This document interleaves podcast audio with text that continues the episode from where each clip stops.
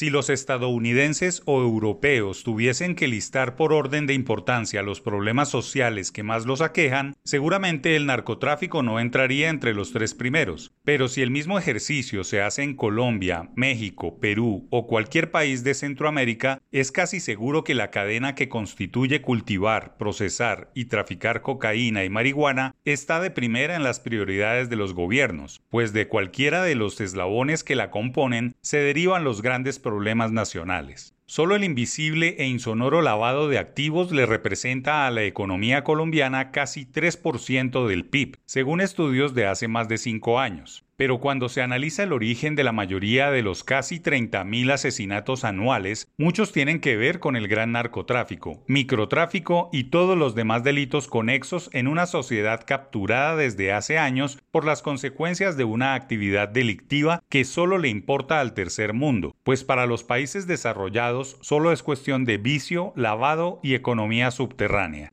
El primer discurso del presidente Gustavo Petro ante la Asamblea General de la ONU giró en torno a ese problema global, acudiendo a la sensibilización de los demás gobernantes sobre la sostenibilidad y la protección ambiental. ¿Cómo puede conjugarse la belleza con la muerte? ¿Cómo puede erupcionar la biodiversidad de la vida con las danzas de la muerte y el horror? ¿Quién es el culpable de romper el encanto con el terror? ¿Quién o qué es el responsable de ahogar la vida en las decisiones rutinarias de la riqueza y del interés? ¿Quién nos lleva a la destrucción como nación y como pueblo? Yo les demando desde aquí, desde mi Latinoamérica herida, acabar con la irracional guerra contra las drogas. Disminuir el consumo de drogas no necesita de guerras, necesita que todos construyamos una mejor sociedad, una sociedad más solidaria, más afectuosa, donde la intensidad de la vida salve de las adicciones y de las nuevas esclavitudes. ¿Quieren menos drogas? Piensen en menos ganancias y en más amores. Piensen en un ejercicio racional del poder. Y fue más allá al afirmar que para ustedes mi país no les interesa sino para arrojar venenos a sus selvas, llevarse a sus hombres a la cárcel y arrojar a sus mujeres a la exclusión. No les interesa la educación del niño, sino matarle su selva y extraer el carbón y el petróleo de sus entrañas. La esponja que absorbe los venenos no sirve, prefieren arrojarle más venenos a la atmósfera. Todo un arsenal de palabras complejas en un escenario crucial que describe el problema del narcotráfico desde la otra mirada por fuera de la lucha tradicional contra los narcotraficantes que han patrocinado guerrillas o guerrillas que se han vuelto narcotraficantes. Es un discurso coherente con sus ideas de izquierda que no deja de ser polémico y que va en contravía del sistema y se espera de ese primer gobierno colombiano, afecto a los líderes de Venezuela, Nicaragua o Cuba, nuevas propuestas para acabar con el flagelo.